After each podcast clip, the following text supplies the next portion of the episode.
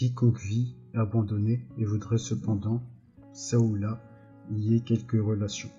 Quiconque, en face des changements que lui imposent les heures, les saisons, le métier ou toute autre circonstance, veut trouver un bras, un bras quelconque auquel se tenir. Celui-là ne pourra pas se passer longtemps d'une fenêtre sur lui. Et même s'il n'en est point de ne plus rien chercher, même s'il n'est plus qu'un vieil homme recru de fatigue, qui s'appuie à sa fenêtre et promène ses yeux entre le public et le ciel, la tête un peu rejetée en arrière, sans plus rien vouloir. Les cheveux l'entraîneront cependant dans leur cortège de voitures et de bruit, pour le replonger enfin dans le concert des hommes.